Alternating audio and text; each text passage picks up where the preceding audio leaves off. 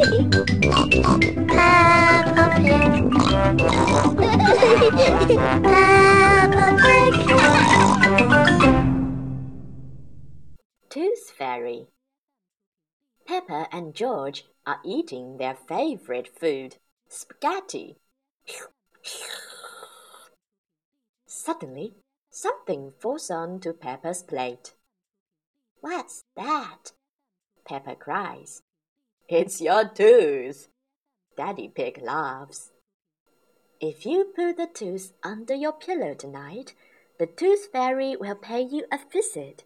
She will take the tooth and leave you a shiny coin, said Mommy Pig.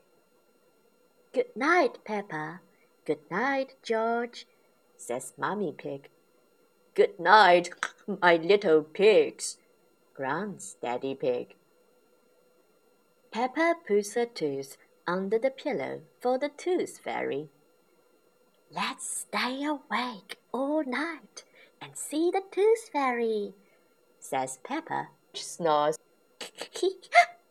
George giggles. George, where is the Tooth Fairy? Peppa asks. She's very late. But George is so tired, she has fallen fast asleep.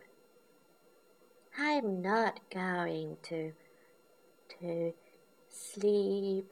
I'm snores Peppa.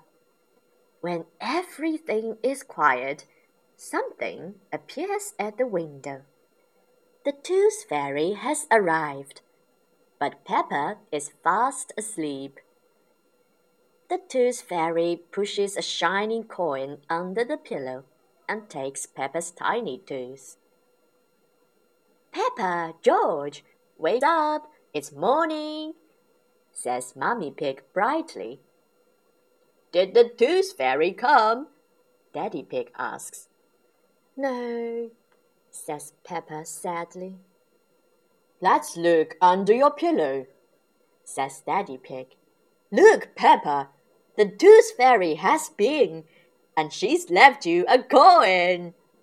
Hooray! Peppa laughs. Grunts. Next time I will stay awake and I will see the Tooth Fairy. Peppa Pig.